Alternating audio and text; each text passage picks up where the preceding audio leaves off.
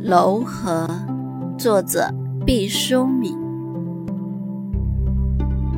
当我们轻轻念出“柔和”这个词的时候，你会觉得有一缕淡蓝色的温润弥漫在唇舌之间。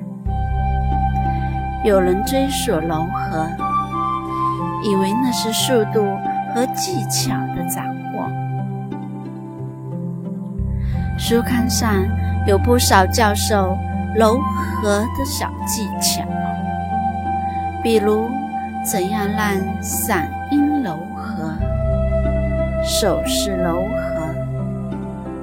我见过一个女孩子，为了使性情显得柔和，她在手心用油笔写了大大的“慢”字。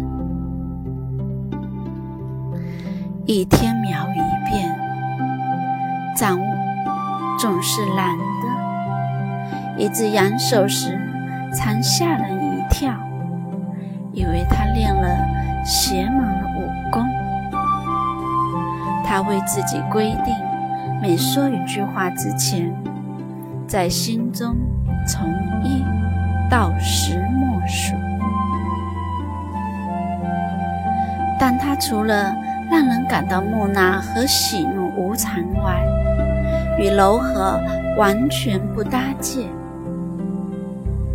一个人的心若不柔和，所有对柔和外在的形式的模仿和操练，都是沙上楼阁。看看天空和海洋吧，当他们。最美丽和最博大，最安宁和最清洁的时候，它们是柔和的。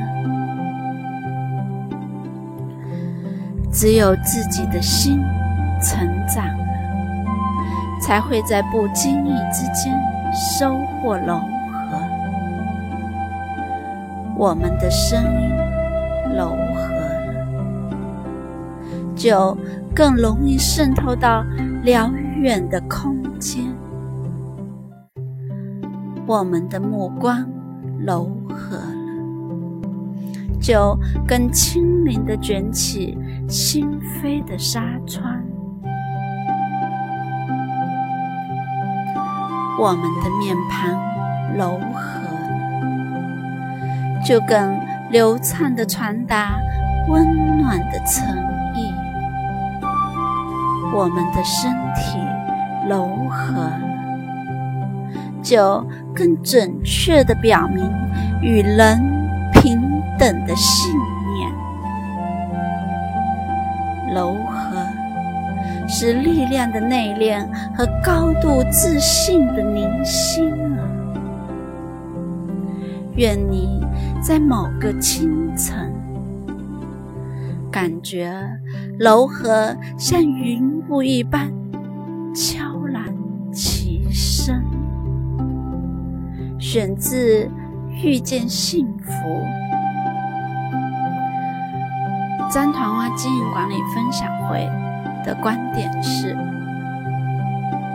柔和其实就是一个人性格的修炼。你可以修炼到什么程度？外界对你的观感是柔和的、谦卑的。嗯，今天的录音声音可能有点小，可能要请大家见谅一下，因为嗓子严重发炎。如果明天没有更新，表示就要休息两天。那如果我希望明天嗓子可以好一点，好，谢谢大家，拜拜。